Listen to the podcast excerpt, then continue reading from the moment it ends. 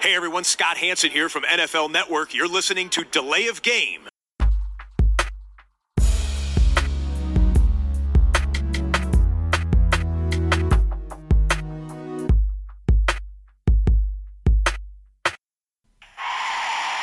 Delay of game. Offense. Five yard penalty. Repeat down. Repeat down. Repeat down. Repeat down. Hallo und herzlich willkommen. Hier ist Delay of Game, der Football Podcast mit Episode 223 an einem wunderbaren Dienstagabend. Und zum wunderbaren Dienstagabend gehört ein wunderbarer Gesprächspartner. Hallo Christian. Hi Tobi, grüß dich. Wie schaut's aus bei dir? Ausgezeichnet. Ja. Äh, Wochenende gut überstanden? Natürlich. Ja, wir haben, also wir haben es tatsächlich ja nicht geschafft, uns am Wochenende äh, jetzt nochmal äh, über den Weg zu laufen. Am Wochenende davor Ja. haben wir uns gesehen, jetzt am Wochenende nicht. Ich war ja quasi auch bei dir zu Hause kurz, aber äh, da warst du unterwegs. Du bist deinen, äh, ja, sag ich mal, Bürgerpflichten nachgegangen. Staatsbürgerlichen Pflichten, ja. Ja, äh, nicht schlecht. Ähm, wie ich dich kenne, hast du aber auch da dich schon äh, Sonntag angefangen vorzubereiten auf einen wunderbaren Podcast. Ja. Ähm, Christian, wir wollen, äh, bevor wir wieder irgend zu viel dummes Zeug erzählen, direkt zur Bierfrage kommen. Äh, ich habe auch gleich was äh, hier Biersponsor technisch bekommen, aber äh, Mhm. fang du doch mal an, was hast du? Ja, ich habe äh, ein Füchschen alt und ich, mir ist aufgefallen, dass ich wahrscheinlich äh, 200 Mal äh, bis jetzt äh, Füchschen, Schlüssel, Bolten oder wenn es ein Pilz war, wahrscheinlich Störtebecker, Störtebecker. oder, oder äh, dann noch Pilsner Urquell. Das sind, glaube ich, so die fünf Biere, die sind wahrscheinlich für 200 äh, meiner Biertipps ver verantwortlich. Vielleicht gibt es einen, der hat eine Strichliste geführt. Ist mir heute ein bisschen so aufgefallen, trotzdem gehe ich mit dem Füchschen, Tobi. Naja, man muss ja auch bei dem bleiben, was man, was man mag. Ich habe äh, immer mit meinen Bieren, die ich ausprobiere, so äh, den, den, den Plan, wenn ich beim Podcast was trinke, muss ich eigentlich auch was haben, was, was mir schmeckt. Podcast ist immer für mich ein Highlight jede Woche. Und deshalb muss es auch sein, äh, irgendwie, deshalb ist es oft ein IPA, es ist oft ein, ein Pale Ale oder es ist manchmal ein Lager, manchmal ist es ein Pilz. Auch viele bayerische Biere, so die hellen in den letzten Monaten ja häufiger mal getrunken. Heute habe ich etwas, wo ich mir nicht so ganz sicher bin, dass das meins ist. Äh, und zwar von Rogue, das ähm, Hazelnut Brown Nectar. Also es soll nach Haselnuss schmecken, ja. wie der Name schon verrät. Es sieht von der Farbe her, ich kann dir das mal zumindest jetzt hier gerade zeigen, es sieht Mhm. halt so ein bisschen altmäßig aus. Ja, Gesponsert Ein das Braunton. Ganze, genau, äh, das Ganze gesponsert vom Basti, der äh, ja auch zuletzt beim Holycraft unterwegs war. Ich glaube, Mhm. mit der Arbeit, Tasting. Und äh, er hat dem- gesagt, ihm hätte das gut geschmeckt. ja. Ist dem Basti denn bewusst, dass es äh, ganz fatal ist, nur einen hier zu sponsern? Was ist das denn für eine Art und Weise, hier einen äh, zu sponsern und nicht den anderen? Also da, ja, muss er sich mal überlegen, ob das so das Richtige ist. Die Vikings werden jetzt weiter hier niedergemacht von mir in Zukunft. So. Wahrscheinlich wegen den Packers. Wahrscheinlich ist es eine subtile Andeutung, dass er mich hier mobben will, weil ich Packers-Fan bin auch. Ich- denke, ich denke, dass das jetzt auch in der NFC North mit dem äh, Tausch der Draft-Picks äh, beim, beim Draft, ne, mit, dem, mit dem Trade beim Draft, dass das dann jetzt auch erstmal wieder genügen muss. Ähm, für die Detroit-Fans würde das Gleiche gelten, nehme ich an.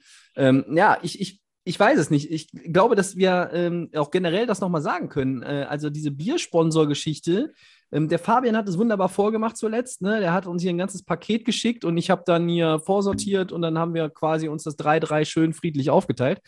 Der Piper ähm, hat ja uns auch schon mal Bier äh, gesponsert. Aber hier und da dann auch halt nur für mich. Also äh, wir wollen uns ja nicht beschweren, ähm, aber wir beschweren uns gerade. Ja, genau. Also, äh, wer Biersponsor sein möchte und äh, kann, der äh, immer auch, auch natürlich den Christian bedenken. Und ich greife schon mal vorweg, wenn das nächste Woche mit der Aufnahme klappt und ich nicht immer noch in äh, meinem schönen Kurzurlaub stecke, dann könnte nächste Woche ein gewisser Max auch wieder am Start sein. Also, wer nächste Woche das Biersponsoring übernehmen möchte, wir brauchen drei. Wir brauchen Da, drei. da brauchen wir drei, ja. Und schickt es am besten direkt zum Christian, weil ähm, ich bin da nicht zu Hause. So, jetzt probiere ich aber mal. Prost. Prost. Ja, dein Gesicht sieht schon, Ja, kannst ja sagen, nicht ganz so begeistert aus, vorsichtig Ähm, gesagt. es ist tatsächlich nicht so, nicht so meins. Ähm, ich, äh, Vielleicht sollte ich mich doch nicht vom Basti sponsern lassen. wenn der nur so, Ähm, es ist sehr gewöhnungsbedürftig. Das, mir ist es dann einfach, ähm, ich habe momentan auch so ein bisschen, äh, ich hatte es ja eben schon auch aufgezählt, mit, mit dunklen Bieren bin ich so irgendwie ganz weg von. Also äh, mit Ausnahme des Altbiers, als wir vorletztes Wochenende uns gesehen haben, Christian, haben wir äh, das durchaus das eine oder andere Alt verköstigt, äh, bevor wir dann zu anderen Getränken übergegangen sind, was mir dann auch äh, einen ziemlich bescheidenen Sonntagvormittag wieder eingebracht hat, aber andere Geschichte. Naja, also sagen wir mal so, wenn Hazelnut draufsteht, muss auch Hazelnut drin sein und das ist es. Also äh, von der Farbe her ähm, braun haben wir ja schon gesagt. Ich finde es okay, aber es ist jetzt nicht, dass ich sage. So ein Nussgeschmack, ja? Oder wie hm. muss man sich das vorstellen? Ja, schon.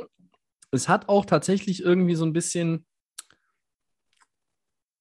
Ja, es ist vielleicht so ein bisschen irgendwie was, was von einem Altbier in meinen Augen noch drin. Ich meine, klar, so ein Brown, Brown Ale erstmal als Basis, aber gut. Hm. Äh, so, Lass jetzt haben wir wirklich. Sprechen. Ja, das könnten wir mal. Ne? Wir haben äh, Headlines. Wir haben ja letzte Woche unsere schönen Delay of Game Charts. Die gibt es heute nicht. So viel sei schon mal vorweggenommen. Aber dafür haben wir andere tolle Dinge, über die wir sprechen können, natürlich. Und äh, die Charts mit, ja, vielleicht einer anderen offensiven Position nächste Woche. Mal schauen. Ähm, Christian, wir fangen an mit unseren Headlines und einem, ja, ja eine Verteidiger-News.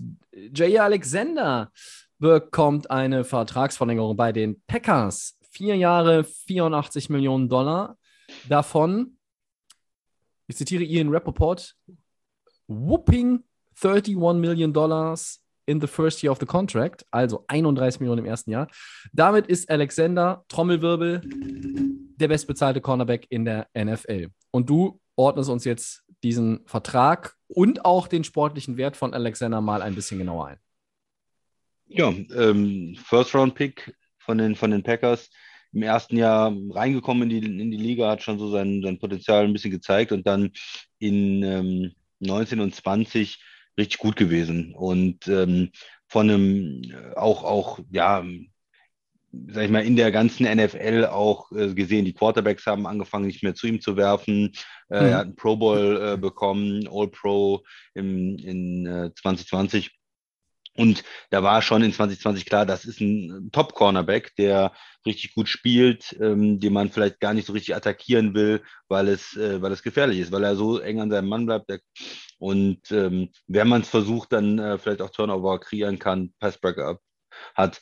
Ähm, nicht die wahnsinnigen äh, Statistiken, ja, nicht irgendwie die Liga in Interceptions angeführt oder solche ja. Sachen.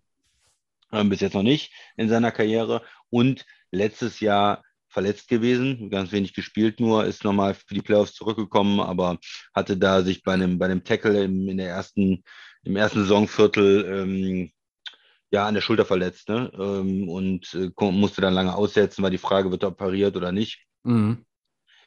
Ja, aber ein sehr, sehr guter junger Corner natürlich äh, jetzt mit seinem, mit seinem Vertrag. Und da war immer klar, wenn jemand sehr gut spielt, Pro Bowl-Niveau äh, ist, ja, dann kriegt er halt diesen, diesen Vertrag. Wenn man ihn verpflichten will, dann muss man halt ähm, das Geld auf den Tisch legen. Er war jetzt in der, ähm, in der, im Option Year und ja, die Packers haben die Möglichkeit jetzt genutzt, da einen Deckel drauf zu machen, Vertrag zu machen, vier Jahre Vertragsverlängerung zu machen. Ist, äh, denke ich, absolut sinnvoll. Und dann ist es dieser typische Vertrag, den wir kennen der letzte Vertrag, der, der bestbezahlte und ein bisschen mehr. Ne? Äh, da ein bisschen auf Ramsey drauf, ein bisschen, äh, bisschen mehr. Und ähm, aber es ist für mich dadurch auch ein Vertrag, der jetzt nicht total aus dem Rahmen fällt. Nicht ein Vertrag, wo man denkt, was, wie kann man so einen Vertrag machen? Was, 25 Millionen für einen Corner, 30 Millionen für einen Corner. Ja, das wären verrückte Verträge gewesen. Aber das ist er für mich auch nicht. Er ist jetzt ja nicht ein Spieler, wo man schon gesagt hätte, Defensive Player of the Year oder Revis oder was weiß ich. Sehr guter Corner, einer der besten der Liga, junger Spieler, dadurch Vertrag gerechtfertigt. Vertrag so wie die Packers es machen, viel Signing-Bonus, 30 Millionen. Ähm, damit dann im ersten Jahr geben sie ihm nur als Base Salary eine Million. Ja. Das Ganze wird ja dann über die Jahre ähm, aufgeteilt, der, diese, diese 30 Millionen Signing-Bonus. Das heißt, am Anfang hat man wenig Belastung für den Salary Cap, ganz wichtig dieses Jahr. Und dann in den nächsten Jahren wird das mehr, aber auch nicht nicht verrückt. Ja, es ist nie Richtung 30 Millionen und dann kann man sich ähm, ja nach, nach drei Jahren im Prinzip entscheiden, geht man da weiter mit dem Spieler, wie hat er sich entwickelt, macht er vielleicht eine neue Verlängerung oder wird er dann irgendwann vielleicht auch vor dem letzten oder ja, bevor er den Vertrag erfüllt hat, auch irgendwie entlassen. Das wäre halt auch noch am Ende äh, drin. Ähm, ich hoffe nicht. Ich denke auch nicht, er ist ein guter Spieler bis jetzt und ja, also für mich eine, eine richtige ähm, Vertragsverlängerung. Es ist jetzt kein, kein Schnäppchen, ja, sondern ja. Das ist schon ein Investment. Und wenn er natürlich verletzt ist, er ist ja nicht der, der größte und ähm, massenreichste Spieler. Also so ein bisschen Risiko mit Verletzungsgefahr äh, sehe ich schon. Ähm, aber wenn alles normal läuft, Corner, jung genug, gut bis jetzt gewesen, ist eine richtige Entscheidung aus meiner Sicht. Tobi. Finde ich auch. Ich bin äh, eigentlich von, von Anfang an auch ein Fan von ihm gewesen, bin es immer noch. Ähm, der Capit in 2022 wird jetzt wohl 7,1 Millionen ungefähr sein, knapp, knapp unter 7,1. Ich glaube, die Vertragsstruktur ist für beide Seiten gut. Das ist irgendwie, die Packers haben es nicht erfunden, aber es ist halt schon so ein Packers-Vertrag. Ne? Also irgendwie ähm, der, der, ist irgendwie, der ist vernünftig ausgearbeitet. Also es gibt andere Franchises, die jetzt, ob, ob, Cornerback oder Receiver oder Quarterback, da guckst du dann dir den Deal genauer an und denkst so, hm, ja, also äh, musste das jetzt sein, damit er das unterschreibt, musste man das so bauen. Und ich finde es hier einfach äh, gut aufgebaut. Und was ich, was ich jetzt äh, speziell auch nochmal mit Blick auf die gesamte Packers-Defense, was mir aufgefallen ist, ähm, du hast Alexander jetzt unter Vertrag, du hast Eric Stokes unter Vertrag und Rasul ja. Douglas das sind drei Cornerbacks, die mindestens drei weitere Saisons komplett unter Vertrag sind. Dann hast du Devondre Campbell in der Offseason bezahlt und du hast zwei First Rounder für Defense Player ausgegeben in der, in der ersten Runde, ne? Äh, ja, also ja. beim Draft. Also das Gerüst der Packers Defense für die kommenden Jahre steht. Ja, dann läuft da ja noch ein Smith rum, Rashawn Gary und so weiter und so fort. Da kommen auch andere, die du dann, Clark, die du noch bezahlen musst. Ähm, aber ähm, das Gerüst für die kommenden Jahre steht und damit machen die Packers in, in meinen Augen auch irgendwie so ein, ja, ich möchte sagen, setzen sie so ein bisschen auch ein Signal. Ja, wenn Aaron Rodgers nicht mehr äh, da ist oder wenn er vielleicht auch dann irgendwie so ein bisschen seine Production so ein bisschen runtergeht, wir können noch mit der Defense was ausrichten. Also es ist nicht, es ist nicht alles nur darauf oder davon abhängig, so muss man es formulieren, dass halt Aaron Rodgers da irgendwie alles abreißt und, und die Spiele immer alleine gewinnt, sondern nein, die, die Defense kann auch. Und ähm, zu Alexander, äh, ich halte ihn jetzt schon für einen der Top-Cornerbacks in der NFL, äh, der sein volles Leistungsvermögen aber, glaube ich, erst noch abrufen wird. Ich glaube, wir haben noch nicht das Beste gesehen, was er spielen kann. Das kommt noch. Ja, und ich glaube, es war natürlich auch wichtig, da Ruhe reinzubringen. So ein Spieler, Option hier, wenn man das ausgehen ähm, lässt, kann man ihn dann halten nächstes Jahr, wenn er wirklich Free Agent wird. Ähm, ist da vielleicht auch eine gewisse Unruhe. Jetzt hat er seinen Vertrag. Ist auch ganz interessant. Also du hast eben gesagt, Stokes und ähm, Douglas, die spielen. Mhm beide eigentlich ganz gerne Outside Corner auch. Und Alexander müsste, äh, wenn man alle drei auf dem Platz haben will, mit den Safeties zusammen, müsste er vielleicht auch mehr Slot spielen. So eine, eine Position in Green Bay, die nicht so stark besetzt ist das macht man natürlich nicht so gerne, wenn man noch keinen äh, Vertrag bekommen hat, weil A, muss man da viel gegen den Lauf spielen, man muss da sehr physisch sein und es ist auch nicht so top bezahlt in der Liga. Wenn man jetzt hingeht und ihn bezahlt und gesagt, du hast jetzt dein Geld und das ist alles in Ordnung und dann ähm, wird er auch keine Probleme haben, denke ich mal, variabel ein, ähm, sich einzusetzen in der Defense und da auch keine Probleme haben, wenn, wenn er Slot spielt zum Beispiel. Vielleicht spielt das auch irgendwo noch eine Rolle und es zeigt natürlich auch dem Team wieder, äh, Leute, die gut sind, die werden am Ende bezahlt. Devante Adams wollte das ja auch irgendwo nicht, ist mhm. lieber weggegangen. Aber auch mit, mit Rogers und mit Clark und so ist es schon so, dass die Stars und die Spieler, die ähm, eine sehr gute Leistung zeigen, auch absolute Top-Market-Verträge in, in Green Bay bekommen. Das ist keine Organisation, die da versucht, irgendwie zu sparen oder so. Ne? Die geben auch, ja, können nicht immer allen einen Vertrag geben, aber ähm, geben auch äh, sehr hochdatierte Verträge aus.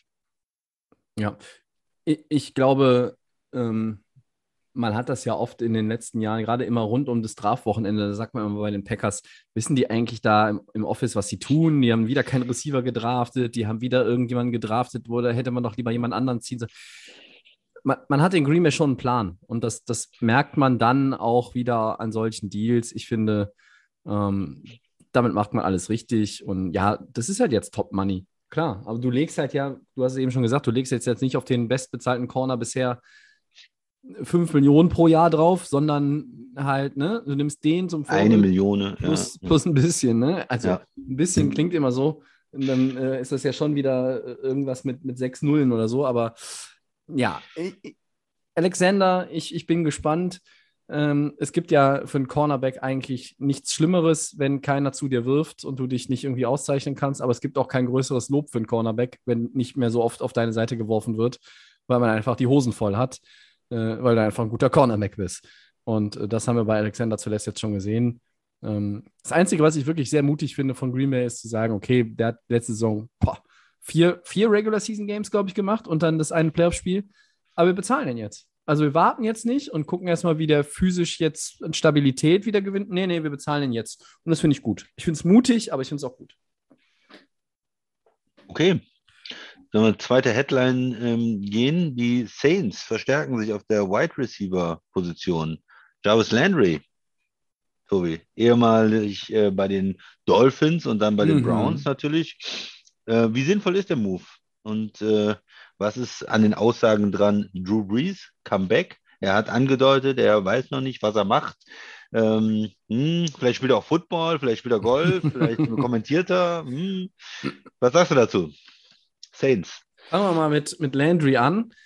Ähm, und ich schicke jetzt schon mal vorweg, dass ich hier jetzt auch wieder eine Lanze für die New Orleans Saints brechen werde in diesem Segment, weil ähm, ich glaube, dass diese Saints in der NFC in die Playoffs kommen werden. Nicht als Divisionssieger, glaube ich. Das könnte, da ist Tampa Bay leichter Favorit bei mir, ganz leichter Favorit. Ähm, fangen wir mit Landry jetzt einfach an. Also Landry, ähm, der kommt aus Louisiana, der ging dort aufs College, also LSU.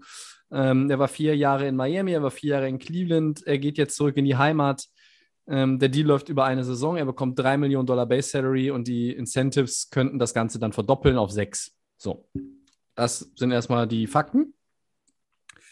Man weiß aber auch in der Vergangenheit viele Verletzungen. Trotzdem hat er nicht viele Spiele verpasst. Jetzt in der letzten Saison hat er dann wirklich auch mal ausgesetzt, aber sonst spielt er sich auch Jahr und Tag durch die Verletzungen durch. Also er ist, ein, ist dann ein Kämpfer, ähm, der eigentlich immer auch versucht aufzulaufen, der immer irgendwie versucht, die, die Schuhe äh, zuzubinden und zu sagen, okay, es, es geht. Und naja, 2021 waren jetzt mit zwölf Spielen 52 gefangenen Pässen und zwei Touchdowns nun wirklich kein Knallerjahr, aber ich glaube, dass er eine gute Situation vorfindet, erst einmal mit den anderen Receivern.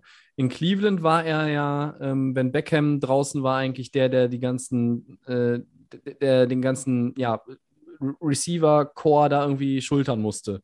Und in Miami war auch viel Verantwortung auf ihm. Jetzt ist er ein bisschen älter, jetzt kommt er quasi in die Heimat. Und der Saints Receiving Room sieht ja äh, gar nicht so schlecht aus jetzt, finde ich. Ne? Du hast Michael Thomas, du hast mit Chris Olave einen First-Round-Pick, ähm, Traquan Smith ist so ein äh, Spieler, der äh, ist jetzt nicht wie Cooper Cup und bringt dir 10 äh, für 120, sondern in dem Spiel, sondern der bringt dir mal 4 für 100 ähm, oder 2 für 90. Also das ist so ein, so ein Big Play-Typ. Ähm, und dann Landry, dann wird Taysom Hill ja auch vermehrt als Tight End wohl eingesetzt dieses Jahr. Und im Backfield gibt es halt immer noch Ingram und den Herrn Camara, der ja nun auch nicht ganz so schlecht ist. Und das Hauptproblem in Anführungszeichen ist natürlich schon die Quarterback-Position. Und damit komme ich jetzt erstmal kurz zu Drew Brees. Ähm, der hat ja gesagt, okay, nach einem Jahr äh, TV-Experte bei NBC äh, mache ich nicht mehr. Und jetzt hat er irgendwie einen Tweet abgesetzt und da steht dann sowas drin wie, vielleicht arbeite ich weiter für NBC, vielleicht spiele ich wieder Football, vielleicht trainiere ich meine Kids, vielleicht alles zusammen. Ich lasse es euch wissen. Der Christian hat gesagt, Golf war auch noch irgendwie eine Option, alles Mögliche. Der neue Headcoach Dennis Allen sagt dazu, es gab keine Gespräche und ähm, das ist ja auch genau das Richtige. Was soll der Mann jetzt machen? Denn äh, man hat James Winston einen Zweijahresvertrag gegeben, man bezahlt ihm immerhin 14 Millionen pro Jahr und sie glauben an Winston. Und ich weiß, der Christian glaubt nicht an ihn. Ähm, nee. Ich, ich glaube schon ein bisschen an Winston. Natürlich, der ist kein Drew Brees, aber wenn ich mir das, was er letzte Saison ähm, zeigen konnte vor der Verletzung, wenn man das ich habe das mal gemacht, man rechnet es einfach mal hoch und dann sieht es halt gar nicht so schlecht aus. Ähm, und wenn er das wirklich kontinuierlich bringen kann, dann finde ich, haben die Saints mit ihm einen soliden Quarterback. Ist kein wir hatten letzte Woche unsere, unser Ranking. Er war bei keinem in den Top 15. Ähm, und das ist, glaube ich, auch, ich glaube, keiner von euch, der zuhört, würde sagen, Winston gehört in meine Top 15 bei den, bei den Quarterbacks. Dafür wirft er zu viele Picks. Ähm, aber mit Winston kann man, glaube ich, mit allem anderen, was man hat und mit einem Head Coach, der zwar neu ist auf der Position, aber das Team sehr, sehr gut kennt und die Organisation sehr, sehr gut kennt, können die New Orleans Saints in der Saison 2022 in die Playoffs kommen. Ich sage, sie kommen rein, äh, leg mich da jetzt fest. Aber ja, man muss mal gucken, wie das dann alles zusammenpasst. Äh, Landry ist jetzt nochmal eine gute Verstärkung und für ihn ist es dann irgendwie ein Perfect Fit. Ähm, aber du brauchst von Jarvis Landry jetzt auch nicht, äh, wie in besten Zeiten, 900 bis 1100 Yards pro Saison erwarten und irgendwas zwischen sieben und neun Touchdowns. Ich glaube, ähm, äh, das hat er nicht mehr im Tank. Ja. Jetzt kann der Christian über James Winston abziehen. Nein, nein ach, ich glaube, glaub, das ist unbestritten. Es ist eine Quarterback-Option. Ja, er hatte seine, seine Chance als Franchise-Quarterback, die hat er nicht genutzt. Jetzt ist er so in, einem, in einer Situation, dass man sagt, er ist irgendwo okay. Ja, er hat auch dieses, ja, ein gewisses physisches Talent einfach auch. Aber ich glaube nicht, dass er dass man sich nicht nach einem besseren Quarterback dann auch wieder umguckt als Organisation und immer ihn jetzt so als Übergang hat. Hat man ja schon. Du hast gesagt, ein, zwei Jahre. Man hat schon einen besseren. Nee, man hat sich ja umgeguckt. Man, man, hatte ja wohl also. die Fühler auch nach Deshaun Watson ausgestreckt. Ja, ja. Genau, äh, ne? also, heute übrigens äh, habe ich gelesen, dass ähm, es wohl klar ist, dass er mehrere Spiele suspendiert wird. Okay. Ja, also da guckt man sich natürlich dann immer um und ähm, nach diesen 30 Interceptions ist es halt schwer, ihm da komplett zu vertrauen. Du hast gesagt, er war letzte Saison, wo er gespielt hat, besser. Ist, ist richtig. Ähm, mal sehen. Ich erwarte halt nicht so viel von ihm. Das ist einfach, ähm, ja, meine Erwartungshaltung ist da, ist da nicht so besonders hoch. Aber mir gefällt dieser ähm, Landry-Move. Okay. Warum?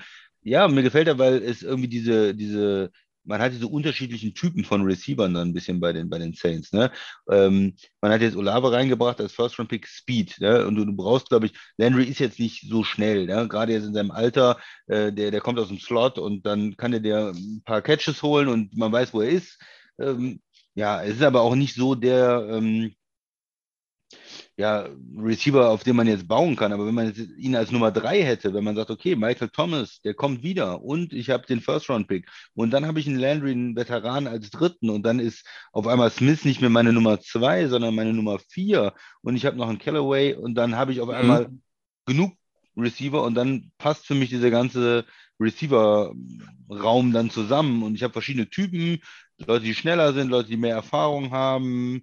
Äh, mehr Erfahrung haben ist ein schönes Wort für langsam sind, nein, aber er hat ja wirklich Erfahrung und, und kann auch, glaube ich, ähm, mit seinem, wie er in die, in die, in die Routen läuft, dann auch, auch frei noch sein. Und ich glaube, er hat noch ein bisschen was im Tank und ja, 600 Yards vielleicht, Landry in New Orleans wäre wär möglich habe ich schon schlechtere Moves gesehen. Und die Saints denken halt, sie sind dran. Sie haben gedraftet für die Offense, äh, Left mhm. Tackle, Receiver, holen jetzt noch einen Receiver rein. Die Receiver waren schwach, gerade ohne Thomas oder mit einem Fragezeichen hinter Thomas war das zu schwach. Und jetzt sind sie da, glaube ich, auf einem vernünftigen Weg. Aber ähm, Trevor Penning als Left Tackle muss natürlich auch direkt äh, zünden. Ne? Das ist, ist, auch so ein wichtiger Punkt. Sonst hatte Winston, glaube ich, auch nicht die Zeit, ja. äh, um dann die Receiver zu bedienen. Das, das muss jetzt äh, gut zusammenwachsen noch in den äh, verbleibenden Monaten der Offseason, damit du da irgendwie dann auch die Basis gelegt hast für eine, eine erfolgreiche Saison. Du musst Winston wirklich ein äh, perfektes Umfeld, so gut es geht, eigentlich ähm, erschaffen. Und da ich, haben sie jetzt nochmal alle Hebel in Bewegung gesetzt und an allen äh, Stellen da irgendwie versucht nachzubessern. Ähm, ich habe immer noch so ein bisschen, nicht mehr so sehr wie vor ein paar Wochen, aber irgendwo tief hinten in meinem Kopf ist noch dieser Gedanke, Michael Thomas spielt nächste Saison jetzt doch vielleicht irgendwo anders. Ich habe ja mal äh, vor ein paar Wochen gesagt, dass die Packers vielleicht nochmal für ihn traden. Äh, aber man hat jetzt auch nichts, wirklich nichts mehr gehört, dass er unzufrieden ist. Und vielleicht ist es auch für Thomas gut, wenn man nochmal so einen erfahrenen Mann, der nochmal ein paar Jährchen mehr Erfahrung hat, mit Jarvis Landry hat, der auch nochmal einen guten Einfluss auf Michael Thomas haben kann, dass der wieder an, äh, ja, an, an, an, äh, seine erfolgreichste Zeit anknüpfen kann. Klar, es ist äh, Winston, Breeze, das ist so dann der Unterschied. Aber ähm, man darf auch nicht vergessen, Drew Brees hat auch dann in seinen letzten ein, zwei Jahren äh, im Passing-Game abgebaut. Ähm, da war auch der Arm nicht mehr so da. Ähm, Ian Rappaport hat jetzt auch nochmal ganz gut ähm, zusammengefasst. Er hat gesagt, der Rücktritt nach der Saison 2020 war der perfekte Zeitpunkt. Ja. Er, und, er hat, und er sagt, er glaubt nicht an ein Comeback von Breeze. Ein anderer Job als TV-Experte ist wahrscheinlicher, wenn auch nicht bei NBC. Und da schließe ich mich an. Ich glaube nämlich auch nicht daran, ähm, äh, weil, also Breeze hat sich zum Beispiel auch noch, glaube ich, an der Schulter kürzlich operieren lassen, an der linken Schulter, also an der, an der Nichtwurfschulter. Und äh, ist auch noch sehr physisch, auch noch in sehr, sehr guter Verfassung. Mm. Und das befeuert natürlich dann auch hin und wieder so die Gerüchte, gerade wenn die Spieler sich selber dann so ein bisschen kryptisch mal melden oder die, die, die Ex-Spieler. Mm, aber trotzdem, ich glaube da nicht dran. Ähm, das ergibt ja auch keinen Sinn. Wenn du aus der Football-Rente zurückkehrst, Christian, dann machst du das nach sechs Wochen, die du in Rente Ja. warst. Ne? Wenn, Ein also gewisser all- Tom Brady, ja. so, alles andere ist ja Quatsch. Du musst es ja, wenn du, du gehst in Rente, du kommst nach sechs Wochen zurück oder du bleibst in Rente. Ja, ich glaube, also es gibt, gibt natürlich auch Spieler, wo es mal anders war, die eine Verletzung auskuriert haben, Jahr oder die mal weg waren und dann wiedergekommen sind. Aber in dem Alter, wo Breeze ist und auch wie man ihn schon, sag ich mal, gesehen hat, dass er nicht mehr physisch so äh, alles machen kann und dann Ja. bist du ein Jahr raus. Also das ähm, macht für mich keinen Sinn und ich glaube auch die Saints würden sich da nicht, nicht gut mh, mitstellen und er würde auch, glaube ich, einen Fehler machen, weil er hatte diese Chance mit dem Super Bowl. Die haben alles reingesetzt, immer nochmal wieder hinzukommen und er hatte diese Chancen. Und jetzt muss man auch ehrlich sein, diese Chance ist vorbei. Ich glaube, du gewinnst mit Drew Brees keinen Super Bowl mehr, auch nicht mit dem talentierten Saints-Team. Jetzt ist es eine Chance für andere Quarterbacks, da vielleicht in die Playoffs zu kommen. Sie glauben von sich, sie sind auf Augenhöhe mit den, ähm, mit den Buccaneers. Das ist auch okay. Ich sehe sie nicht so gut, weil ich halt auch bei Winston nicht so der Fan bin, wie vielleicht du. Oder Fan ist zu viel gesagt, aber ich sehe ihn Ja. halt irgendwie ähm, schlechter. Ich vertraue ihm weniger und ähm, ich möchte auch erstmal sehen, ja, Left Tackle als äh, Rookie dann einzusetzen vielleicht. Wie sieht das Ganze dann aus bei den Saints? Ja, aber sie sind kein schlechtes Team, aber Breeze sehe ich da einfach nicht mehr. Ja, für mich sind sie, wenn, wenn ich jetzt runterbrechen würde und ich müsste jetzt heute die Playoff-Setzliste basteln, für mich sind sie der Nummer 6 Seed in der NFC. Ähm, das traue ich ihnen zu. Die, wir nehmen die vier Divisionssieger vom letzten Jahr, packen noch die 49ers dazu und dann kommen für mich die, kommen für mich die Saints. Also die Saints picke ich aktuell über den, den beiden Teams aus der eigenen Division. Ich picke sie über die Cardinals, äh, über den Vikings, über den Eagles. Ähm, ich weiß, ich habe letzte Woche Cousins da auch äh, höher angesetzt als, als ihn, aber insgesamt sehe ich die Saints als das bessere Footballteam. Und ähm, die haben einfach noch mehr Talent, finde ich, äh, als, als manch andere. Und ja, die Vikings sind vielleicht so ja, auf Augenhöhe, kann man, kann man dann sagen, könnte ich mir schon vorstellen.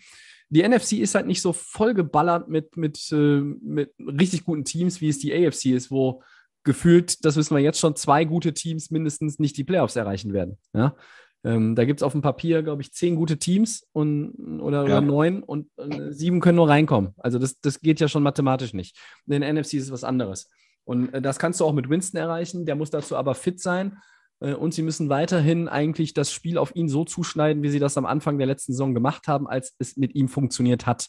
In Tampa Bay war das, bevor er dann da ja, Platz gemacht hat für Brady, war das auch alles irgendwie nicht so ganz, das hat nicht gepasst. In New Orleans haben wir letztes Jahr ein anderes System gesehen. Sean Payton ist jetzt weg. Da ist halt auch die Frage, ähm, passt das dann trotzdem für ihn? Ich glaube, dass die Philosophie der Saints sich nicht so grundlegend ändert, wie viele das ähm, befürchten äh, mit dem Coaching-Change. Und deshalb, also ich traue Winston irgendwas zu, sag ich mal, im Bereich von, weiß ich nicht, 27, 28, 29 Touchdowns und bei den Interceptions vielleicht 37, 38, 40 Interceptions. und das sagst du und ich sage, äh, ich habe ja letztes Jahr gesagt, äh, we weniger als eine pro Partie und ähm, naja, wenn du 17 hast, die hatte Stafford letztes Jahr, glaube ich, und war damit der, der schlechteste in der Kategorie sogar und hat sein Team im Super Bowl geführt. Ich glaube, wenn du halt irgendwie bei Winston rauskommst mit, mit 13, 14 Picks und du hast halt knapp unter 30 Touchdowns und dein Laufspiel funktioniert mit Camara und Ingram, dann bist du auf einem guten Weg. Du hast eine gute Defense. Klar, es hat noch ein paar Changes gegeben, auch, auch in der Defense, aber ähm, ich denke, in der NFC hast du da alle Karten. Und Landry, um darauf nochmal zurückzukommen, womit wir eigentlich in, diesem, in dieser Headline eingestiegen sind, ähm, kann da auch seinen Beitrag leisten. Ähm, ich glaube, er hat nicht mehr den, den ganz großen äh, Zauberhut auf, aber der Christian hat schon, ja, mit seinen 600 Yards und ne, das ein oder andere, den einen oder anderen Touchdown in der Endzone zu fangen, warum, warum nicht? Also, ja. ja Christian, Gut, ähm, gehen hast du noch weiter. was zum Saints-Thema oder gehen Nö. wir weiter? Wir gehen weiter.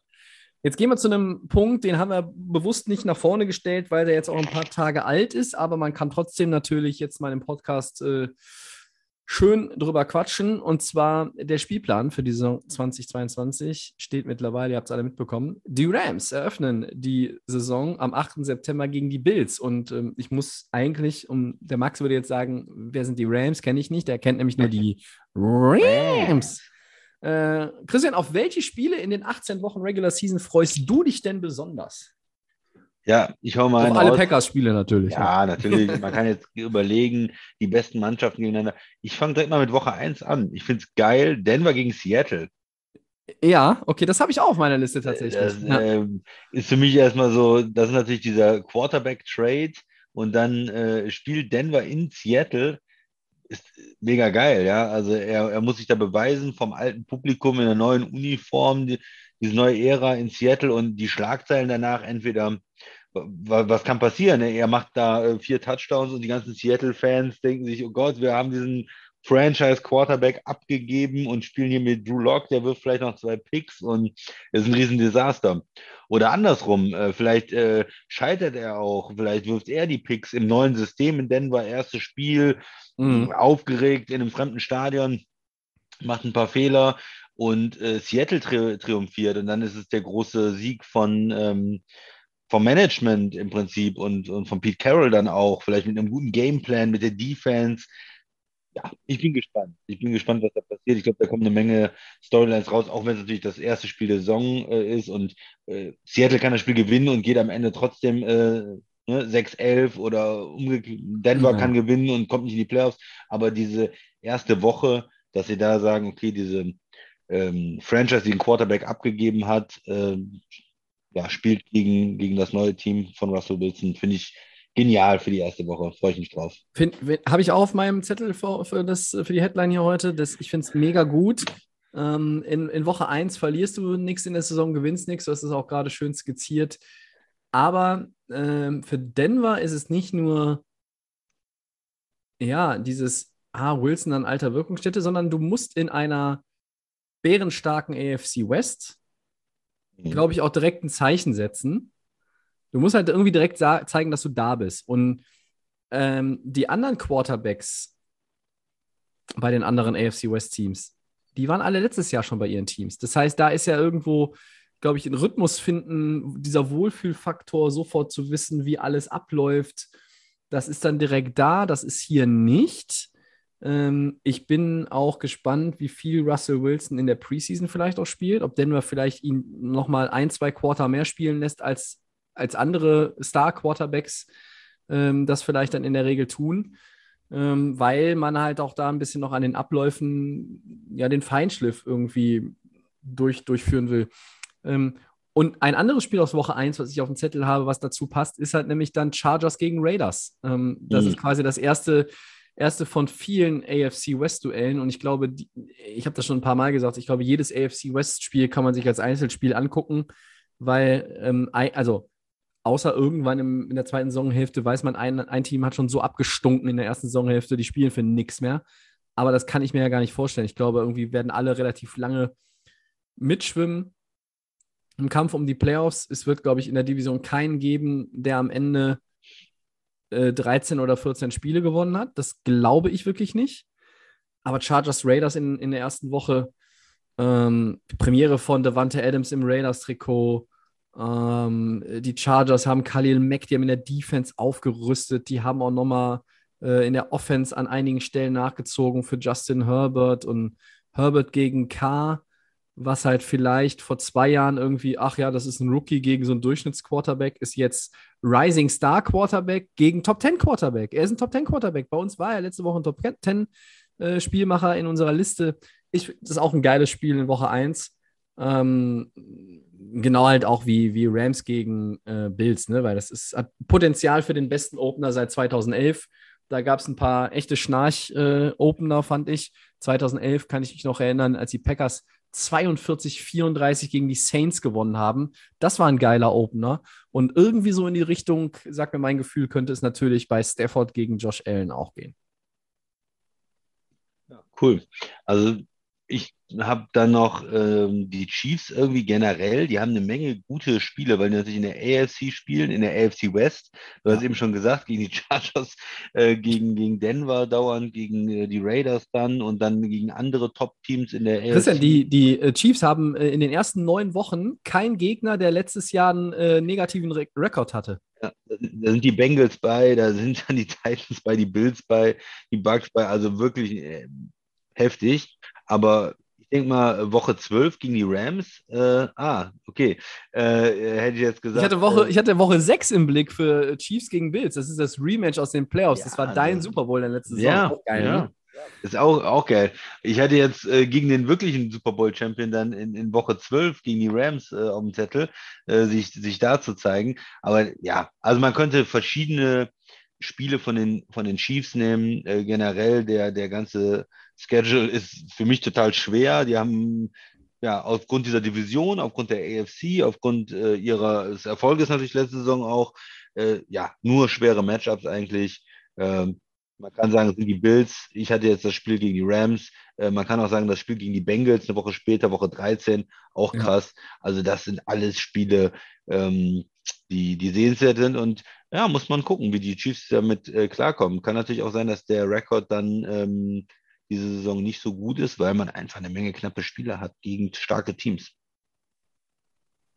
Die Chiefs sind aber auch ein Team, äh, wo es mich da nicht komplett umhauen würde, wenn sie doch irgendwie in Woche 13, wenn sie gegen die Bengals spielen, ähm, äh, zwei Spiele oder drei Spiele Vorsprung haben auf den Rest in der, in der Division. Also ne, da, ist, da ist alles möglich. Ähm, du hast angesprochen, Chiefs gegen Rams in Woche 12 ist auch so ein Ding. Also 2018, ich glaube, das haben viele noch auf dem ja. Schirm, ähm, das war eines der besten Spiele der gesamten Dekade. Ne? Also 105 Punkte, 1001 äh, Yards, äh, 1001 Yards insgesamt. 14 Touchdowns, 56 First Downs. Äh, Mahomes und Jared Goff, ja, Jared Goff, zusammen 891 Passyards. Äh, es gab vier Lead Changes im vierten Quarter und die Rams haben am Ende 54, 51 gewonnen. Es war vielleicht das beste Spiel von Jared Goff im Trikot der Los Angeles Rams. Und es war eines der besten Spiele der Rams äh, überhaupt in den letzten 20 Jahren. Äh, das war unfassbar gut. Und das ist, ähm, du hast eben auch schon Bengals Chiefs angesprochen, ja. Chiefs gegen äh, Bills in Woche 6. Ähm, die Bills haben natürlich auch ein paar fette Spiele, ne? Christian, Woche 8 gegen die Packers. Ähm, mhm. Da gibt es ja auch nicht wenige, die das für eine mögliche Super Bowl-Preview halten. Äh, aber selbst wenn es das am Ende nicht ist, Josh Allen äh, und die Bills haben in Woche 6 Kansas City, haben dann eine Bye Week und haben dann die Packers. Also die haben, auch wenn die Bye Week dazwischen äh, ist, das sind Back-to-Back-Games, die äh, richtig hart äh, sind gegen, gegen ähm, ja, äh, aus der eigenen Conference und quasi Interconference-Game, wo du zwei absolute Schwergewichte der Quarterback-Szene und halt überhaupt zwei Schwergewichte der NFL wenn du, also äh, ja, von den, von den Mannschaften her, das, das ist schon, äh, schon auch krass. Ähm, und ja, also äh, grundsätzlich kann man, glaube ich, sagen, alle Spiele in der AFC West sind geil. Ähm, aber äh, vielleicht ist das Salz in der Suppe tatsächlich dann am Ende auch nochmal diese Spiele, wo Top-Mannschaften aus verschiedenen Conferences aufeinandertreffen. Und dazu gehört natürlich ähm, dann auch Bills gegen Packers. Mhm. Hast du noch irgendeins auf dem Zettel? Weil ich hätte noch einen. Ja, wir müssen natürlich auch äh, das äh, Spiel hier in, in, München auf dem Zettel haben. Ne? Also in Deutschland äh, nochmal das äh, nochmal bewusst zu machen. Ja, also Buccaneers gegen Seattle äh, hier in, in ja. Deutschland, in München. Die, die einen haben einen Quarterback, der 60 ist und der, die anderen haben gar keinen Quarterback. Was ist an dem Spiel dann toll? Es war doch München oder, oder war es doch Frankfurt? Es war München, ja. Ja, so, ja. Äh, ja na klar, das für, für, die, für die deutschen Fans oder generell ähm, für die NFL ist es ja, ist es ja schon auch äh, der nächste Schritt, ähm, immer weiter expandieren, neue Märkte erschließen, noch andere ähm, ja, Fan-Bases ergründen und, und bedienen. Die NFL hat in den letzten Jahren schon auch gecheckt, dass, dass es in Deutschland, dass der Markt in Deutschland eine Menge hergibt. Die London Games hat man ja auch durch die Pandemie, äh, war das ja auch eingeschränkt. Du bringst das Mexiko-Game jetzt auch zurück und ähm, wer weiß, wie es in den fünf Jahren ist, ob dann vielleicht zwei Regular Season Games pro Saison in Deutschland sind. Ähm, das einzig Gute, was mir bei dem Thema immer halt nur wieder einfällt, ist, dass sie die Idee verworfen haben, tatsächlich eine Franchise in Europa zu installieren, die fest in der NFL spielt. Also das wäre dann, ne? da, ja, das wäre dann mit dem Hin- und Herreisen und der Zeitverschiebung, ich glaube, das ist einfach dann too much. Ähm, das, so wie sie sich jetzt fahren, die Strategie, die sie da jetzt haben, absolut gut. Ähm, ein Spiel, Christian, wollte ich noch erwähnen, und das ist Ja. in Woche 17. Chargers gegen Rams im SoFi Stadium. Das ist einfach, finde ich einfach auch mal geil, weil ähm, das sind auch Teams, klar, der eine, der eine sind die Titelverteidiger und, und die anderen sind ja dieses, ja, ja, up and coming, aber wir haben es immer noch nicht in die Playoffs geschafft mit unserem neuen tollen Quarterback. Das soll sich ja jetzt ändern. Dann hast du aber das Problem, dass in deiner Division überhaupt gar keiner mehr unterwegs ist, ähm, der vielleicht äh, schon als sicherer Kandidat für wir hinken hinterher zu verbuchen ist. Ah, also der LA Battle, da könnte es gerade in Woche 17, ähm, da geht es für beide um einiges, mutmaßlich. Playoff-Spots, Heimvorteil äh, und Herbert gegen Stafford im, im SoFi, ähm, schreibt mich da auch mit auf. Also das ist, äh, das ist nicht schlecht. Und für die Rams, die natürlich vom Papier her äh, Strength of Schedule den härtesten Spielplan haben, ist das offiziell ein Auswärtsspiel, aber halt dann auch nochmal quasi ein Heimspiel. Das, Ich dachte, die Chiefs hätten den, den, schwersten und die Rams den zweitschwersten. Ja, ah, ich hatte gelesen, die Rams hätten den schwersten. Äh, aber die Chiefs, ja, ähm, ich, also wenn ich es genauer mir durchgucke, ähm, dann ist es schon in meinen Augen auch so, dass die Chiefs eigentlich den härtesten äh, Spielplan haben. Aber ja. ganz jeden Fall interessant auch, die beiden 13, sind ja, ja. 13 unten da- Teams, unten äh. Ja, 13 Teams, Christian, mit, mit fünf Primetime-Games. Ähm, die Lions als einziges Team kein Primetime-Game. Da hat äh, Dan Campbell schon gesagt, stört uns nicht. Äh, Überraschend, ja. ja, ähm, was ich, äh, was ich nicht verstehe, fünf Primetime-Games, keiner hat sechs, das ist ja auch okay, fünf ist dann noch mehr als genug. Buffalo, okay, Dallas, ja, okay, Dallas, ja. Green Bay, Kansas City, die Rams, Denver mit Russell Wilson, Tampa Bay, Chargers, Cincinnati, San Francisco, ja, auch. New England, mm, aber was machen eigentlich Philly und Pittsburgh mit fünf Primetime-Games? Kannst du mir das vielleicht erklären? Nein, das kann ich ja nicht erklären.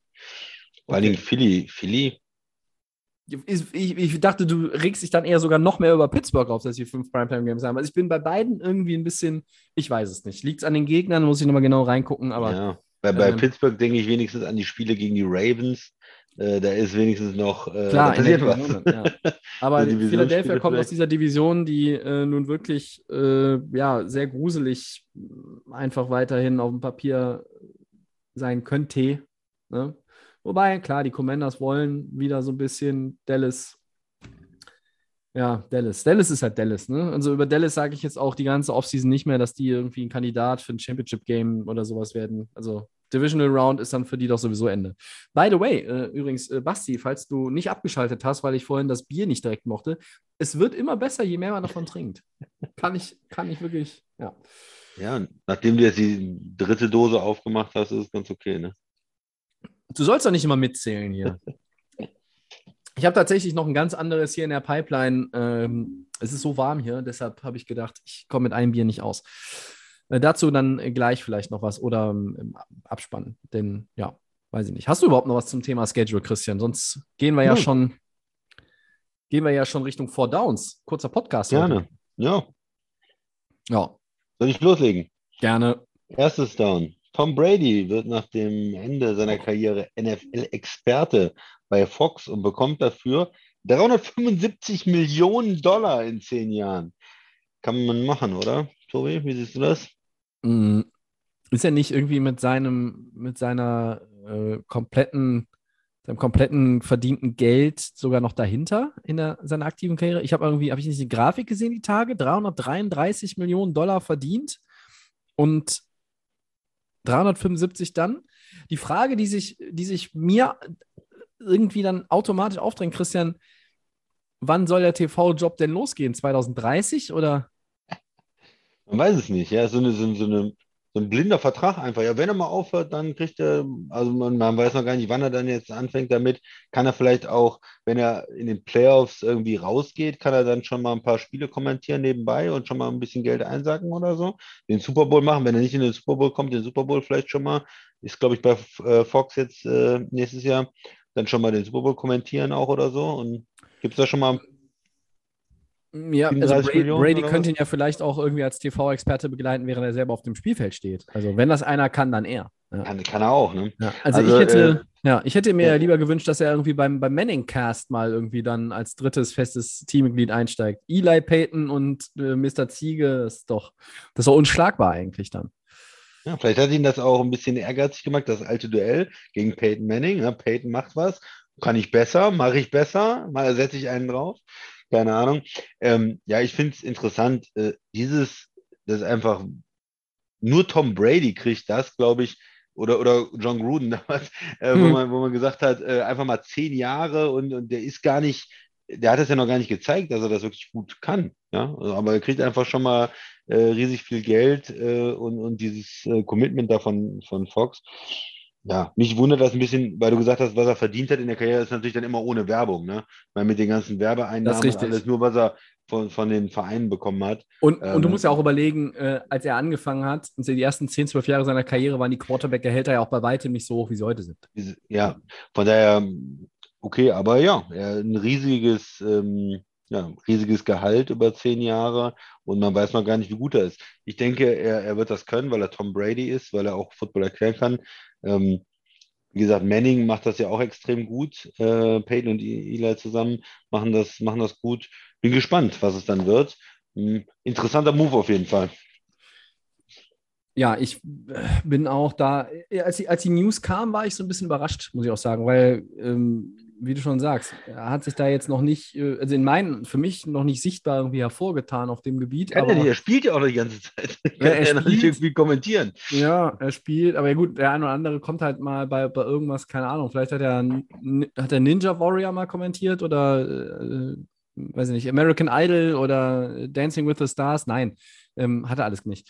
Ich, ich bin, ich glaube, das ist auch, das ist auch ein bisschen jetzt kommt wieder das, das Wort, was halt irgendwie blöd ist, aber das ist auch ein bisschen ein Wettrüsten momentan bei den, bei den Broadcastern. Ja. Weil ähm, du hast ja jetzt diesen Move, ne? Äh, Joe Buck und Troy Aikman sind zu ESPN rübergegangen. Das heißt, Fox hat die verloren. Fox musste jetzt auch was machen. Ähm, du reißt dich um, um Spieler und du hast halt, sagen wir mal, ähm, wenn Christian Kirk in diesem Jahr den Receiver-Markt verdorben hat mit seinem Deal, dann hat Tony Romo den Expertenmarkt, glaube ich, verdorben aber einfach weil er gut ist. Also er ist ja, er ist nicht, er ist nicht der Christian Kirk der Kommentatoren, sondern er ist ja ein richtig, er ist ja ein besserer TV-Analyst als vielleicht sogar Quarterback. Ja. Ähm, und zusammen mit, ähm, mit Jim Nance, der nun wirklich, also Jim Nance würde, also neben Jim Nance könnte sogar ich noch gut aussehen, glaube ich, im Broadcast-Booth. Ja? Ähm, und, und da kamen ja natürlich jetzt auch alle anderen so nach und nach. Und was machten die? Und dann gibt es halt da noch Rochade und ESPN macht jetzt mit, mit Buck und Aikman ein erfahrenes Duo. Und es ist ja auch sehr, sehr viel Bewegung, gerade irgendwie in dieser ganzen Landschaft, mehr als in anderen Jahren. Auch im NFL Network, die zwei, drei Minuten könnte ich mir, glaube ich, jetzt hier auch noch leisten. Ähm, Kay Adams zum Beispiel macht Good Morning Football nicht mehr. Ja? Also die wird ja wahrscheinlich ähm, bei Amazon Prime äh, die ähm, äh, im, im Rahmen von Thursday Night Football, was, was Amazon Prime dann, glaube ich, ähm, ja macht, wird sie da wieder auftauchen. Ähm, äh, die, die King Capuala vom Network, die hat die AFC North über zehn Jahre ganz toll begleitet, hatte immer irgendwie bei Bengals, Browns, Ravens und Steelers überall irgendwie äh, richtig gute Insights. Sie war nah dran, ähm, äh, sehr angenehm. Äh, hat auch das Network verlassen. Also da ist eine Menge Bewegung drin und bei den Fernsehsendern äh, ist natürlich auch nochmal eine andere Hausnummer, was die Summen anbelangt. Und das ist astronomisch viel einfach. Ähm, aber wir können ja nochmal drüber reden, wenn Brady dann. Also ich glaube, bevor Brady wirklich dann seine erste Saison absolviert hat, haben wir ihn im Podcast gehabt, weil ich habe ja gesagt, 500. Episode ist er da. Ich rechne das mal die Tage aus, wie viele Jahre er dafür noch spielen müsste. Zweites Down. Christian. Ja. Melvin Ingram schließt sich den Dolphins an. Der Pass-Rusher bekommt einen Einjahresvertrag und kriegt 5 Millionen Dollar. Wie viel Ingram aus seiner besten Zeit bei den Chargers ist denn deiner Meinung nach noch übrig? Ein bisschen noch. Das sind ja so typische Verträge dann für 5 Millionen. Jemand, der früher äh, natürlich weitaus mehr bekommen hätte, ist jetzt in einer Phase von der Karriere, wo man sagt, okay, das ist nochmal so ein Passrusher, den kann man reinbringen. 5 Millionen ist sowas, was sich Teams nochmal so leisten können, vielleicht als, als Luxus, äh, einen Passrusher-Experten zu haben, der ja für eine in NFL-Kreisen immer angenehme Summe äh, zu haben ist und der da einen Pass Rush reinbringt. Ich finde es okay aus Sicht von, von den Dolphins. Ähm, ja, kann, kann auch ein paar Sex holen. Ich denke nicht, dass er zweistellig wird. Sieben Sex. Hm, das wäre jetzt schon nicht so schlecht. Ähm, Ingram ist 32 und zuletzt zwei schlechte Saisons und viel verletzt. Ich glaube, da ist nicht mehr viel. Ähm, ich, ich verstehe den Move deshalb auch nicht so ganz. Äh, die Dolphins haben jetzt in der Free Agency auch so ein paar Sachen gemacht, wo ich so dachte, hm, ja, weiß ich nicht. Ähm, vor, vor zwei, drei Jahren hatte man das Gefühl, Miami baut was richtig Gutes auf und da, ist, da entsteht was und dann war zuletzt irgendwie alles so, ja, wieder mit vielen Fragezeichen versehen, wo man nicht so genau verstanden hat oder gesehen hat, wo sie eigentlich hinwollen, auch mit ihrem ganzen Roster und wie das aufgebaut ist. Ähm, Ingram, klar, ist ein Veteran, äh, wenn er fit ist, kommt er vielleicht auf das, was du gerade gesagt hast, aber ich bin mir auch noch sehr unsicher, dass er da wirklich physisch stabil genug ist für eine ganze Saison. Ja. Okay, drittes Down. Rams Head Coach Sean McVay sagt, ich möchte OBJ zurück in unserem Team haben. Wird das klappen oder schließt sich Beckham doch einer anderen Franchise an, Tobi? Na, schnell zusammengefasst, OBJ will bei einem Contender spielen. Die Rams sind ein Contender. In LA weiß er, was er hat, deshalb wird es klappen. Ähm, trotzdem wartet man ja eigentlich täglich darauf, dass es jetzt mal eine Wasserstandsmeldung gibt und die gibt es nicht. Und äh, das macht gerade viele Leute im, äh, auch im Twitter-Universe, die in den USA sehr nah an den Rams sind, dran sind, auch etwas nervös. Ähm, ich bin mir auch aber dann äh, trotzdem sicher, dass er bei den Rams dann irgendwie unterschreibt, weil die Rams was mit ihm ausarbeiten werden, was dann auch entsprechend der Verletzung und der kommt ja dann auch erst irgendwann im Herbst wieder, ähm, was dann auch passen würde von, von der Gehaltsstruktur her, auch was die Rolle im Team anbelangt. Ähm, vielleicht ist auch schon längst eine Abmachung getroffen, aber naja, dann hätte man es jetzt auch vielleicht schon mal publik machen können. Also ich glaube, es gäbe jetzt auch gar nicht so viele ähm, Adressen, wo man, wo man OBJ im nächsten Jahr sehen würde, wo es halt Sinn ergeben würde. Er hat sich ja nach seinem äh, Ende der Zeit in Cleveland zwischen den Packers und den Rams entschieden und hat sich für die Rams entschieden. Deshalb sehe ich zum Beispiel auch da wieder die Packers noch als eine Option, wenn überhaupt. Ähm, und eine andere Option sehe ich, wenn überhaupt, tatsächlich dann irgendwo in der AFC. Ähm, aber äh, da sehe ich jetzt auch kein absolutes äh, Top-Team. Also ich könnte mir dann, weiß ich nicht, ob Tennessee oder die Colts oder so, aber ich, am Ende wird OB, OBJ äh, bei den Rams nochmal einen äh, neuen, neuen Deal unterschreiben. Über zwei ja. Jahre. Zwei Jahre, ja, oder vielleicht ein Jahresvertrag, so ein Proof-Deal nach der Verletzung.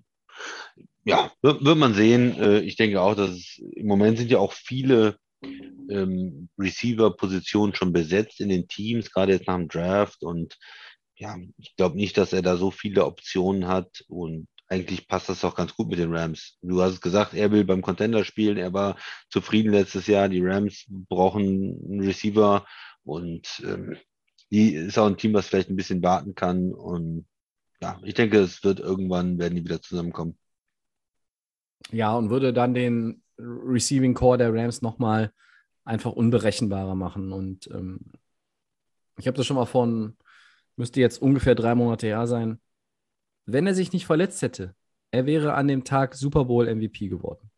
Er war bis zu der Verletzung der beste Rams-Spieler auf dem Platz. Er hat den Touchdown gefangen, ähm, den Touchdown-Pass gefangen. Ich, äh, er ist richtig heiß gelaufen da auch. Und äh, hat, es hat ein paar Spiele ge ge gedauert, bis man auch die Chemie irgendwie richtig entwickelt hatte mit Stafford. Mm, ja, er ist jetzt auch in einem gewissen Alter hat jetzt auch dann zweimal schon irgendwie am selben Knie äh, diese schwere Verletzung gehabt. Aber es ist ein Risiko, was die Rams, glaube ich, eingehen wollen würden und halt auch sollten. Denn sie haben gute Receiver, das war mit Allen Robinson nochmal nachgelegt und Cooper Cup ist ein Triple Crown Champion und du hast junge Leute, das sind Edwell, Skoronek und ähm, klar, du hast das Bobby Trees verloren, aber pff, ja, äh, insgesamt, mein Gott, also ähm, ich glaube, beide Seiten werden da noch zusammenfinden. Christian, viertes und letztes Down. Äh, für welchen Rookie aus der Klasse von 2021 wird seine zweite Saison schon ein Make-or-Break-Jahr? Ja, man kann da natürlich mit verschiedenen Spielern gehen. Einen, der in der ersten Runde mir besonders schlecht aufgefallen ist, sozusagen, der besonders aufgefallen ist, ähm, ist der, der Wide Receiver, den die Giants da ähm, geholt hatten, der, der Tony da, dieser. Darius dieser, Tony. Mhm. Ja, der hat nicht viel gebracht. Aber trotzdem sage ich, äh, man kann allen Spielern, die jetzt erst ins zweite Jahr gehen, ähm, die können sich entwickeln, da kann was passieren. Vielleicht ähm, ändert sich dann nochmal was, anderer Quarterback. Ähm, ich gehe deshalb mit einem Top-10-Pick. Für mich, äh, der wirklich unter Druck steht in seinem zweiten Jahr, was zeigen zu müssen, muss eigentlich ein Top-10-Pick sein und muss dann eigentlich ein Quarterback sein. Ne? Die anderen, die da in der Top 10 sind, wenn man sich die anguckt, sehr erfolgreich. Jamar Chase Ja. zum Beispiel, Waddle, also sieht alles gut aus, die Cornerbacks, alles gut. Also was mit den Quarterbacks? Die ersten drei Spieler waren Quarterbacks und äh, Trey Lance nehme ich jetzt mal raus. Der äh, hat ja immer noch äh, Jimmy G da halb vor sich und, und kann sich vielleicht nicht so richtig zeigen. So, was ist mit dem Nummer 1 und Nummer 2 Pick? Trevor Lawrence, äh, Zach Wilson. Und Mhm. äh, dann habe ich mir die, die Stats ein bisschen angeguckt. Naja, aber Trevor Lawrence hat immerhin alle 17 Spiele gemacht. Das ist schon mal ein guter Anfang, wenn man alle Spiele macht. Und er hat 3600 Yards gehabt. Viele Picks, 17 Picks, aber auch 12 Touchdowns. Und insgesamt äh, würde ich deshalb, wenn ich mir die ganze erste Runde betrachte, mit Zach Wilson gehen. Nur 13 Spiele gemacht, 2000, nur ein bisschen über 2000 Yards gehabt, auch eine falsche Bilanz zwischen Touchdowns und Interceptions oder eine negative Bilanz, wenn Mhm. man das auch mal sagen will. Neun Touchdowns, elf Interceptions, das ist nichts, nur neun Touchdowns und elf Interceptions. Er spielt bei den ähm, Jets, er spielt in New York. Ich hatte das vor dem Draft oder währenddessen immer wieder gesagt, da mache ich mir Sorgen. Zach Wilson eigentlich irgendwie ein interessanter junger Quarterback, aber er kommt zu den Jets, er kommt in diese Organisation rein, die einfach auch Quarterbacks verschleißt. Hm. Und ja, jetzt haben sie dieses Jahr dann natürlich auch ein bisschen was gemacht, äh, um ihn, um ihm ein besseres Umfeld zu geben. Und ich denke mal, er ist in seinem zweiten Jahr dann schon unter Druck. Tobi, deine Wahl. Quarterbacks kann man natürlich alle nehmen. Ich würde sogar auch sagen, Trey Lance hat auch schon Druck. Also Make or Break weiß ich nicht, aber Druck auf jeden Fall. Denn äh, wenn du es nicht schaffst, nach dem Preis, was äh, den, den, dein Team hingelegt hat, um dich zu holen, äh, Jimmy G zu verdrängen, Ah, aber dann den bist, hatten wir dann immerhin. bist du es nicht. Dann Ja, bist du es nicht. Aber ja, aber dann, aber dann bist du es oberen nicht. Hälfte noch äh, Ja, der, das ist richtig. Ne? Das ist richtig, aber wenn, wenn äh, Jimmy G ist dann letztlich, äh, also wir haben ihn jetzt letzte Woche, wir haben ihn ja auch gelobt, ich habe ihn sogar gelobt, aber er ist ja trotzdem ja ein Average Quarterback irgendwo. Und wenn Mhm. du es nicht schaffst, als, als jemand, für den deine Franchise drei Picks geopfert hat ähm, und du wo gezogen wurdest an Position, was? Drei? Wo? Ja, drei. Ja, äh, wenn du es nicht schaffst, dann Jimmy G, G zu verdrängen, ähm, ja, sorry, dann bist du es nicht. Ja? Aber trotzdem, hier ist es natürlich auch ein bisschen schwierig, weil die Coaches müssen am Ende halt auch irgendwie gucken und, und wir haben von anderen Spielern mehr gesehen. Äh, und deshalb gehe ich mal mit zwei Spielern, die keine Quarterbacks sind. Was denn mit Rushout Bateman? Ist auch ein First Rounder, ein Receiver in Baltimore. Also, das war irgendwie auch wenig. Gut, da kann man auch wieder Nummer sagen- 1 Receiver in Baltimore wahrscheinlich. ja, da ne? kann man auch, ja, da kann man auch wieder sagen, äh, der hat ja auch einen, ähm, einen Running Back unter Center, der nicht werfen kann. Ähm, uh, und ja, ich reite weiter darauf rum, bis Lamar Jackson endlich eine gute Saison als Passer hingelegt hat, die, die mich auch überzeugt. Ja, ich bin äh, ähm, von Berufswegen Nörgler, aber deshalb äh, kann ich das da auch weiter fortführen. Und dann äh, ist mir noch ein Defender auch aufgefallen, der mir nicht aufgefallen ist, und das ist Jamin Davis, der Linebacker von Washington. Was ist eigentlich mit dem? mhm. Der hat ja irgendwie gar nichts gerafft im ersten Jahr, oder? Also, und, und natürlich, du bist auf dem Rookie-Deal, du musst jetzt nicht äh, irgendwie erwarten, dass du auf der Straße landest, irgendwie im, im Sommer oder im Frühjahr 23, aber äh, äh, für Quarterbacks ist natürlich gerade in dem Geschäft heute, ich meine, dieses Jahr hat der Draft gezeigt, okay, du wirst nicht sofort wieder aufs alten Teil gestellt, weil die Klasse war jetzt auch nicht so besonders. Nächstes Jahr ist die Klasse äh, besser, CJ, Stretch und wie sie alle heißen, keine Ahnung. Aber wenn du jetzt das zweite Jahr, und da bist du auch, bin ich auch wieder bei dir, mit, mit Wilson, aber auch mit Lawrence zum Beispiel, na, wenn du das zweite Jahr genauso wurstig irgendwie daher wirfst, ähm, dann kannst du nicht immer nur alles auf Coaches schieben und auf System und auf den Koordinator und deine Mitspieler und mangelndes Talent. Nein, dann, bist du es nicht. So, und, und dann bist du schnell ausgetauscht. Dann bist du zwar noch im Team, aber dann wird der nächste gedraftet. Du rückst im Depth-Chart auf Platz 2, 3, 4. Du hast irgendwie, kriegst keine Chancen mehr, äh, außer es verletzen sich 50 Leute. Ähm, und, und dann ist es halt ganz, ganz schnell. Und da musst du halt aufpassen. Ne? Ja, zu, zu Jeremy Davis, dem Linebacker. Vor allem nennt man Washington da kriegt man noch eine Chance in so einem Team auch als, als Linebacker dann zu spielen. Ähm, letztes Jahr, er hat nur die Hälfte der, der Saisonspiele dann letztlich hm. als Starter verbracht. Äh, die waren nicht so zufrieden mit ihm, ne? Und er hatte nicht so einen, so einen Impact. Ich glaube, ein Sack äh, nur, ja, vielleicht verbessert sich das noch. Ist ein Spieler, der sicherlich enttäuscht hat aus Sicht von Washington auch nicht so den Impact hatte im, im ersten Jahr. Ähm, ja, Vielleicht nochmal zu, zu Zach Wilson. Kriegt jetzt auch natürlich mit dem, mit dem Rookie-Receiver, da mit Wilson nochmal jemanden an die Hand. Letztes Jahr mit Corey Davis die Investitionen, Elijah Moore in der zweiten Runde gezogen. Also sie versuchen ihm ja auch Spieler in der Offense ja, bereitzustellen, äh, um, um da auch ein Passing-Game aufzuziehen. Ja. Bis jetzt hat das nicht gezündet. Die Investition in die Line, äh, Beckton in 20 und Vera Tucker in 21. Ja, die Line ist noch nicht gut, aber zumindest auf der, auf der einen Seite sollte es dann okay sein. Ja, okay. Also das ist nochmal zu den Jets. Für mich ein Quarterback immer besonders unter Beobachtung. Ähm, ja, aber ich sehe natürlich auch deinen Punkt, äh, dass die anderen Spieler da etwas später in Runde 1, äh, Receiver Baltimore, Linebacker Washington, nicht überzeugt haben. Ist ja auch mal so eine schwierige Frage eigentlich. Ne? Wo machst du es dann dran fest, ne? Ähm, so, ein, so, ein, so ein Jahr und ähm, bist du auch als Defender wie, wie Linebacker, bist du dann relativ schnell irgendwie auf dem Abstellgleis nach zwei Jahren. Ich weiß es nicht. Ähm, aber wenn dein Rookie ja nicht gut ist, der Druck wird nur höher. Das ist ja ganz normal. Ja, guck mal, haben wir ungefähr etwas mehr als ein Stündchen, glaube ich, hier auf dem Tacho heute. Das äh, ist ja auch mal ganz okay. Äh, für alle, die, die die langen Podcasts lieben, da können wir euch garantieren, die kommen wieder. Ähm, Jetzt gucke ich nochmal auf meinen Zettel, ob ich irgendwas Wichtiges vergessen habe. Mir fällt nichts ein. Ich habe, glaube ich, nichts mehr hier stehen, was ich nicht erzählt habe. Der Christian schüttelt auch den Kopf. Aus meiner ja. Sicht alles okay. Ja, dann sind wir doch eigentlich äh, durch für heute und sagen vielen Dank für euer Interesse. Das war Episode 223. Danke, Christian. Sehr gerne.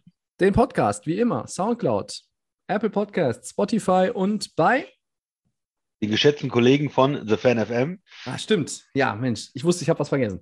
Ähm, dann sind wir immer erreichbar bei Twitter und bei Facebook at NFL und Delay of Game Podcast. Das ist dann unser Auftritt bei Instagram. TikTok. Christian, hast du den TikTok-Kanal inzwischen fertig? Nee. Bald. Bald. Okay, TikTok kommt äh, bald. TikTok ja. kommt bald. Ähm, Telegram haben wir uns ja wieder abgemeldet, nachdem äh, Xavier Nadu unser einziger Follower war. Ähm, jetzt können wir euch nur viel Spaß äh, bei dem schönen Wetter. Hoffentlich bei euch äh, ist auch überall schönes Wetter. Also hier kann man sich nicht beschweren aktuell im schönen Westen der Republik. Wir wünschen euch eine gute Zeit, sind nächste Woche aller Voraussicht nach mit Episode 224 auch wieder da. Sollten wir nächste Woche aussetzen, werden wir euch natürlich informieren. Sollte der Podcast später kommen als Dienstag, werden wir euch auch informieren. Bis dahin, eine gute Zeit. Wir sind raus. Ciao.